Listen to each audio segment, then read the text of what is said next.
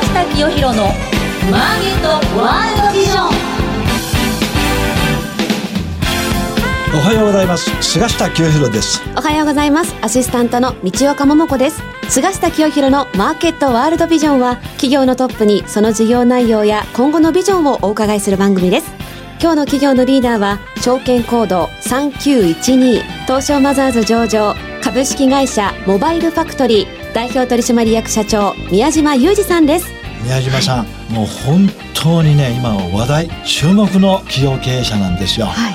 それで、えー、毎期同州同益、えー、破竹の進撃を続けている経営者に今日はいろいろお話を伺いたいと思います。それでは早速菅下清弘のマーケットワールドビジョン進めてまいりましょう。世の中の情報通信産業革命に貢献する株式会社ビジョンの提供でお送りします東証一部上場、証券コード9416ビジョンは、情報通信サービスのプロ集団です。海外渡航者向けの Wi-Fi ルーターレンタル事業グローバル Wi-Fi、訪日外国人客向けの忍者 Wi-Fi、さらには法人向け電話、OA 機器、インターネットインフラなど、多様な情報通信サービスを手掛けています。モアビジョン、モアサクセスをスローガンに、世の中の情報通信産業革命に貢献する株式会社ビジョンにご注目ください。ウォッチザカンパニーウォッチザカンパニー事業内容、業績や今後の展望について伺っていきます。改めまして本日のゲストは、証券コード3912東証マザーズ上場株式会社モバイルファクトリー代表取締役社長宮島裕二さんです。よろしくお願いいたします。お願いしまはいす。えー道岡さんね、はい僕はあの宮島さんにはねおそらく45年前に一度お会いしてるんですよ。お久しぶりで。はい、お久しぶりなんですけどね、はい。後ほどお聞きしますけどね、上場以来ですね、16期連続黒字と、素晴らしい会社なんですよ。はい。その素晴らしい業績の秘密、中身についてですね、す今日いろいろお伺いしたいと思います。はい。えーまず、あの、どんなお仕事をされているのか、事業内容からお話しいただけますか？はい。事業内容はですね、一番簡単に申し上げますと、はいポケモン GO のようなゲームを提供している会社です。今でもですね、はい。全世界で2500万人以上が遊んでるって言われてます。たくさんですね、まあスマホのゲームあるんですけども、はい。ポケモン GO やったことがある方はわかると思うんですが、実際に外に出て遊ぶゲーム、まあリアルワールドゲームと呼ばれるジャンルがありまして、はいまあ日本だと1ゲームとはい呼ばれてるんですけども、ええそういうジャンルのゲームを提供している会社がモバイルファクトリーです。なるほどね。1ゲーム。はいはい。あの僕らの今一番あの人気のあるゲームは、はいステーションメモリーズという、まあステーションメモリー。はい、というタイトルになりまして、ええこちらですね全国駅がですね今9200以上あります、はい。その駅を陣取りしていくゲームです。あー。電車の駅ですか？はい、電車の駅ですね。はい。はい。例えば、ここだと虎ノ門が近いと思うんですけども、虎ノ門、ここでチェックインすると虎ノ門駅を奪い合うことになります。はい。まあ、ポケモン GO だとね、こう街にこういろいろポケモンがいて、はいこうポケモンゲットだぜみたいにやると思うんですけど、はい僕らは日本中にある駅を、えーユーザー同士で奪い合うゲームになってます。スタンプラリーみたいなあ、感じですかスタンプラリーですね。なるほどあ。どこで課金されてるんですか？はい。二つ仕組みがありましてえ、一つはガチャの仕組みがあります。ガチャ。これはですね、あの、先ほどスタンプラリーという話をしたんですけども、えーそれぞれあの、駅をですね、ええ守る人がいるんですね。駅を取り合いするんではい。すね。駅を取り合うゲームですかから、そのキャラクターをガチャで当てるようになってます。ら。なるほど。はい。はいはい。それが一つ。で、もう一つは、レーダーという仕組みがあってですね、ええはいここは虎ノ門ですよね。はいええで、例えば、虎ノ門にいて、新橋が取れます。つまり、隣接するはい近くの駅を、レーダーという有料アイテムを使うと取ることができます。なるほど。はい。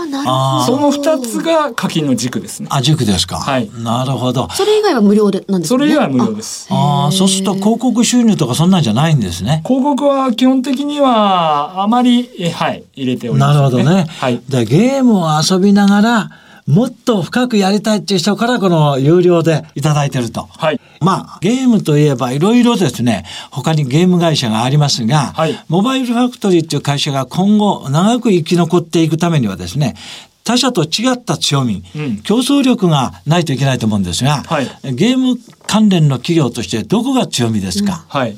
一番のええ。現在の強みはですね、ええ。1ゲームに特化している会社だということです。はい。なぜなら、あの、例えば、大手のバンダイナムコさんはいなんかはですね、はいえー今のところまだ1ゲームは1個も出してないかな。はい。ぼちぼち、例えばスクエアエニックスさんからはい1本出てきたりしたんですけれども、まだそういう段階なんですね。はいつまり、1ゲームとして多分月賞1億円以上のヒットを出してる会社というのは、あー今のところ、今時点だとポケモン GO と弊社だけです。なるほどね。はい。ああ、それで注目されてるんですね。はいあの、1ゲームっていうとですね、はい。ゲームやってない人にはちょっと分かりにくいと思うんですが、そうですね。はい。一種、つまりロケーションゲームですね。スタンプラリーですかね。スタンプラリーね。その場に行けないとゲットできないものがあるってことですか？そうですね。実際移動しないと。はい。そう、それがあの冒頭におっしゃったステーションメモリーとはい。いうゲームでですね、はい。まああの近くの駅を取り合いするゲーム、はい。これがもう今人気を出していると。おかげさまで。こういうことですね。はい。まあそういうことなので、今、あ世界的なゲーム業界でのトレンドと言ってもいいですね。そうですね野外で遊ぶゲーム。これで今後、モバイルファクトリーっていう会社はですね、ステーションメモリーだけじゃなくて、もっと新しいゲームを次々開発するんじゃないかという期待がですね、すね今、投資家の間でもはい広まってるんじゃないかと、私が想像するわけなんですが、はいあモバイルファクトリーはですね、おそらく足元の業績もいいんじゃないかと思われますが、最近の業績はどんな感じになってますでしょうか？ちょっとお教えていただけますか？はい。平成29年12月期の第一四半期、こちら4月21日発表したデータですが、はいまず売上5億8600万円。これは前年同期比でプラス21.6%。はい。で、一方ですね、経常利益。これが大きく伸びまして、はい2億2700万円。これは前年同期比でプラス50.4%でした。はい。はい。あと通期の見通しはどんな感じでしょう？はい。平成29年12月期、えー通期の決算見通しですが、はいえー売上が24億8600万円。はいこちらは前年、えー対比でプラス20%。はい。経常利益が7億4700万円。はいこちらは前年えー比でプラス22.2%という見通しを立てております。なるほどね。まあ平成29年12月はこれはまだ予想、はい。見通しなんで、はい。はい。えーまあこの数字達成するかどうか大事なポイントなんですがはい。えーすで、に発表された通期の数字を見てもですね今やモバイルファクトリーは業績絶好調と、こういう感じです。50%以上はいまあ、あの、この売上の21.6%どうでもですね、大変な伸びなんですが、そうですね先ほどおっしゃったように、経常利益がですね、前年同期比50.4%と、はい素晴らしい数字なんですが、どこが伸びてるんですか？はい。それはあの、先ほども申し上げました、はいステーションメモリーがあ、ステーションメモリーやっぱり非。常に大きく。はい。今のところですね、えーアクティブユーザー数、毎日遊んでいただけるユーザー数が過去最高を更新中です。どれぐらいなんですか？それはちょっと公開してないんですあよね。なるほどね。かなりたくさんってことですよはい、もねう。始まってもうすぐ3年、6月で3年なんですけれどはも、いまだに最高記録更新中です。伸び続けてらっしゃる。えー伸び続けてます。おーよっぽど遊ぶユーザーがどんどん増えてます。増えてる。はいま毎日遊ぶってことですよね。毎日遊んでますね。うん毎日遊んでるユーザーさんが多いです。えーだって通勤通学ではい移動しませんか、します。はい。っていうユーザーさんも多いと思います。なるほど、もう新しい駅来たらもう絶対使っちゃう。あー通勤の合間に遊べる。はいなるほど。なるほ基どね本。そういう遊び方を平日はしてる方多いんじゃないですかね。うんはい。で3年前に開発した新しいゲームが、はい年を追うごとにユーザー数を更新してる。はい。これすごいですね。3年って長いですよね、ゲームだと。もうすぐ3年、そうですね。はい。すぐね、トレンド変わっちゃうから。そうなんですよ。そう珍しいんですよ。はい業界では。じゃあ、ずーっと使い続けてらっしゃる方がやっぱり多いってことですか？あの、業界的にはこれは継続率と言うんですけども、はいゲームの面白さって継続率なんです。うん、そうですよね。面白さって曖昧なんですけど、はい数字で表すと継続率に現れます。はい、なぜかというと無料だからうんみんな遊んでくれるんですよ。はいあのいっぱい CM とか打つと最初に、はいはいでも面白くないと次の日やめちゃいます。そうですね。飽きちゃいますよね。飽きちゃいますはい。つまりスマホゲームというのは面白ければ続けてくれるから継続率こそが最重要と、はい。はい、私は考えてます。そうですよね。はいだから面白いあのゲームでないとすぐみんなやめちゃいますからね。はいえー長くこのヒットする。長くこの人気を更新していくというのがやっぱり一番大事なポイントになりますね。そうですえね。え、いや例えばね2013年にアベノミクス相場が始まった時に、はい。私はあのまず一番注目した産業はインターネット関連なんですが、まあ、その時一番ね私注目したのがやはりゲームでですね、えーガンホンオンラインという会社ですね、これがね2012年の春ぐらいから新しいゲームがどんどんユーザー数が伸びた。パズドラです。パズドラですね。パズドラがすごい勢いで伸びてるっていうのを、はい私運よくね、ゲーム関連の社長から聞いたんですよ。はい菅下さん、パズドラっていうのはただごとじゃないよと、この伸びは。その時、そのガンホオンラインの株価を見たら、まだ安値圏だった。あ、そうなんですうんか。それで私2013年から、はいまあ強力に注目して自分の本に書いて講演でお話ししたら、もうぐんぐんすごいですよねこの業績も株価も伸びたとテ。ンバーガーどころじゃないですよいね。やーもう10倍20倍じゃなかったんですよ株価がね。でそういうね可能性をゲーム企業っていうのはひ秘めてるんです大よ。化け、大化けどころじゃない大化けがで。今日のね 今のお話をお聞きして、この1ゲームこのおステーションメモリーではないかもしれない次のニューステーションメモリーが 出るかもしれませんが、今もね、絶好調ですけど。うんモバイルファクトリーっていう会社にそういうこうなんか、あーチャンス、魅力があるなと、こう思ったんですが、その裏付けになるような業績、売上経常利益をですね、直近発表されてるんですが、まあこれからするとですね、平成29年12月の売上経常利益もともに20%以上の大幅同収同益なんですが、まあこれちょっと私控えめの数字出してんじゃないかなと思うぐらいなんですよね。はいえーまあこの業績相当この後うなぎ登りに良くなるんじゃないかなと。こういうふうに、えー思います。そういうことでですね、おモバイルファクトリーという会社は相当大きな夢があるなと思ったんですが、はいこういう大きな夢を作り出す社長のですね、経営理念っていうか、ビジョンっていうか、そういうものを後半、あの、お聞きしたいと思いますので、よろしくお願いします。続いてはこちらのコーナーです。マイビジョン企業のトップが考えるこれからのビジョンや人生のターニングポイントなどについて伺っていきます。毎回ご登場いただいている経営者の方から、まあ、ビジョンですね。経営のお理念とか、志とか、あるいは、まあ、あー大変、あの、自分の人生で影響を受けたあ事柄とかあお話しいただいているんですが、今日はどんなお話をしていただけますでしょうか？はい。今までで人生に影響を受けたことに関してお話ししたいと思います。はい。はい。えー、19歳の時に、はいえー親父が経営している会社がですね、ええ倒産しました。はいこれが最も私の人生に影響を与えた出来事。これはショックでしたね。そうですね。はいはい、ショックでした。ええはい。ここで、なんだろうな、当時あの、私はまあ高校を卒業して、まだ大学にも受かってなかった、浪人生や浪人生。はいってましたね。はいはい。そういう時だったんですあけども浪人中に。はいまたタイミング悪かったですね。はいそうですね。はいあの、ついでに母親も、あの、癌で死にまして。ええはい本当ですか。はいで、ついでにあの、網膜剥離になりまして、私が。は本当ですか。い。三重苦でした。ええは人生の大男ですね。そうですね。今考えると大底ですね。はでその時に一番この人生の大男で何を考えられましたか？い。うん、一番感じたことは、ええまあ、人生は無常だと。ねあの、情けがないと思いました。うんその、本当に苦しくて、えで、自分に力がないえええことに恨み、うん父親を恨み、うんはい。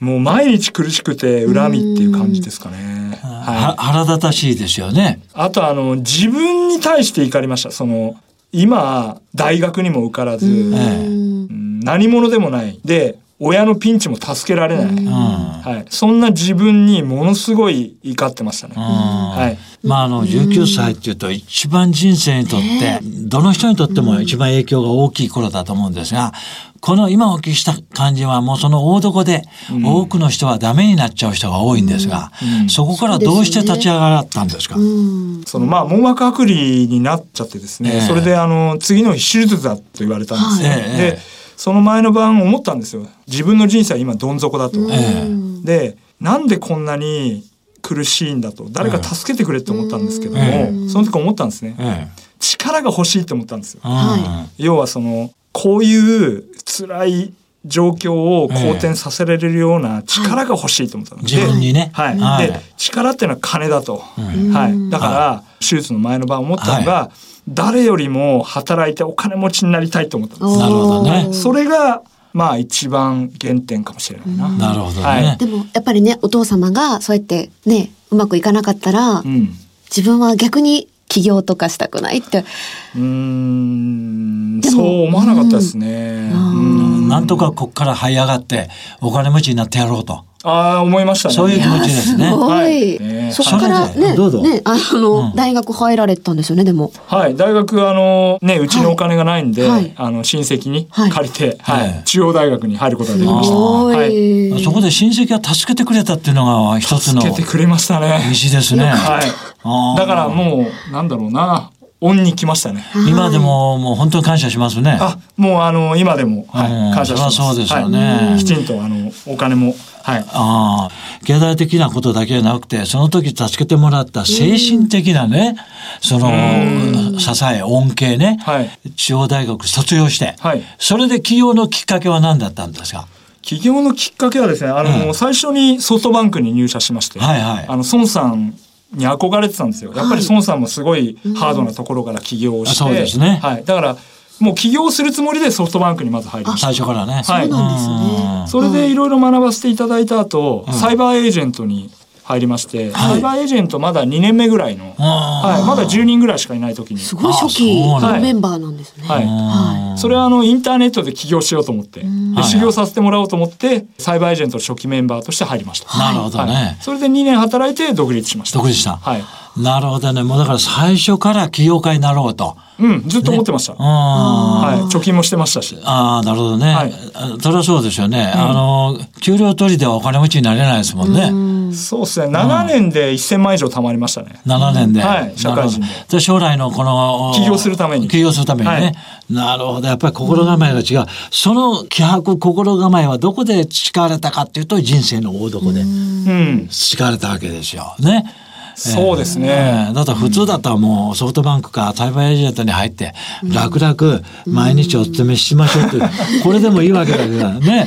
ええ。でも最初から孫さんや藤田さんみたいな起業家になろうということでですね、お二方とも今やこのアントレプレナーの世界ではね素晴らしい。最も成功したと言われる二人ですよね。はいまあこれいい機会だからお聞きしたいんですが、ソソフトバンクの孫さん、うん。サイバーエージェントの藤田さんから、まあ一言二言言うなら、どんなことを学びましたか、えー、孫さんはですね、ええもう完全にその日時決算の仕組みが素晴らしいなと思いました。うんあの一般社員でもね自分のコードを入れるといくら儲かってるかわかる。その日一時で。その日の儲かりがわかる。そう、はい。そういう仕組みをもう作ってました。すごいですね。そう管理会計の仕組みって1ヶ月に1回ぐらいしか分かんないのが普通だと思うんですけど、はいもう当時で一般社員が自分の稼いだのはいくらか分かる仕組みをもう作ってました。なるほど。それがすごいと思いましたね。ああ、それは僕初めて聞きました。すごいですね。そうですねそれを今経営の一つの手法に取り入れてますか？あもうあの全てガラス張りにして、ええはい、明確化してますどれだけ利益をあの売上というよりは利益をうんすごいはっきりさせるようにしてますね、うん。じゃあうちの社員の、はい。モバイルファクトリーの社員の一人一人いくら稼いでるかと利益が、はい。それが出てくるわけですね。出てきます。その利益に従って利益分配するから、はい。おのずとその給料やボーナスも決まってくると。そうですね。そんな感じですね。はい。サイバーエージェントはどうですか？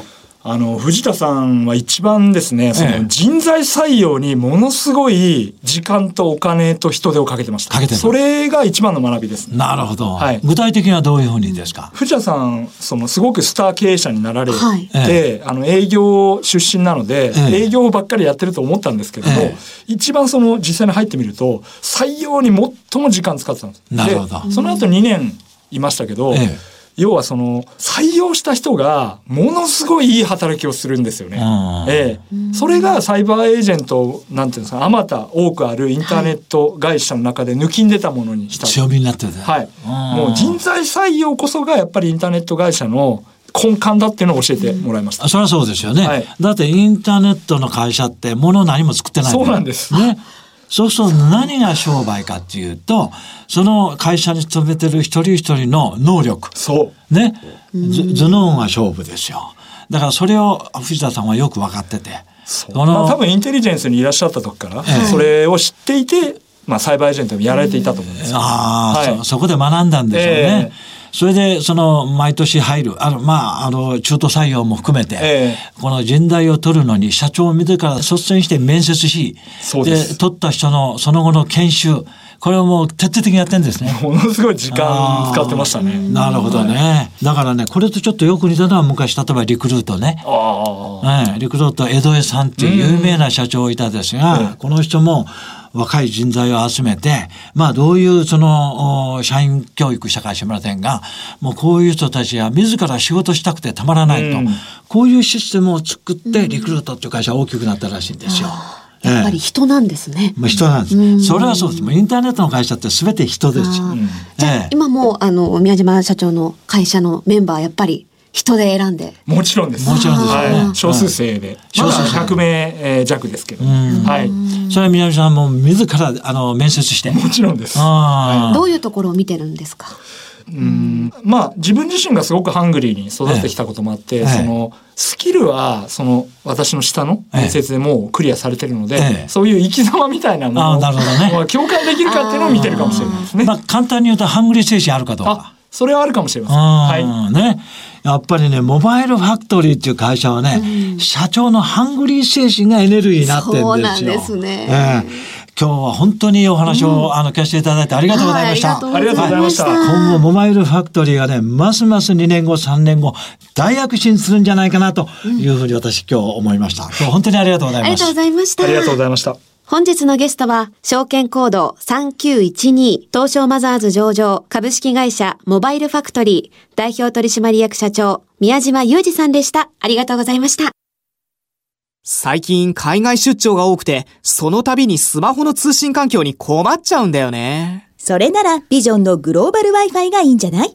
世界200以上の国と地域で使えるパケット定額制の海外用 Wi-Fi ルーターレンタルのサービス。でも料金高いんじゃないの？全然、とても手頃な値段だし、複数台でシェアもできるから、みんなで使えばさらにお得。セキュリティも万全よ。やっぱり東証一部上場、ビジョンのグローバル Wi-Fi だね。菅下清弘のマーケットワールドビジョン番組もそろそろお別れのお時間となりましたいや菅下さんやっぱり移り変わりの激しいゲームの中でずーっとこうトップで走り続けてらっしゃるっていうのはやっぱり宮島社長のご苦労そうですね。やっぱりね、人生の王道から這い上がったっていうあのハングリー精神がエネルギーになってるんじゃないかと思いまね、す。それが堅実な経営につながってると思いました。はですよい、あの菅下さんから今日はプレゼントがあるんですよね。そうなんですよ。今日ね、ご登場いただいた宮島社長にもプレゼントしようかとはいいうことになってるんですが、はい実務教育出版社からですね、はいトランプバブルの大波に乗れという新しい本がですね、発売されております。はいこれは私がね、資産はこの黄金株で増やしなさいというシリーズの第4弾になります。はいこの番組をお聞きの方々にですね、プレゼントしたいと思います。はいどんどんお申し込みいただければと思います。何名様？えー、3名の方々にお送りしたいと思います、はもう一度本の題名を申し上げますとトランプバブルの大波に乗れということでですね、えー、巻末に36の爆投勝負銘柄を掲載しておりますのでよろしくお願いします絶対読みたいですね。はいはい、ということで3名様にプレゼントです。詳しくは番組ホームページをご覧ください。はい次回の放送はゲストには株式会社エルテス代表取締役菅原隆弘さんをお招きいたします。それでは次回もお楽しみに。世の中の情報通信産業革命に貢献する株式会社ビジョンの提供でお送りしました。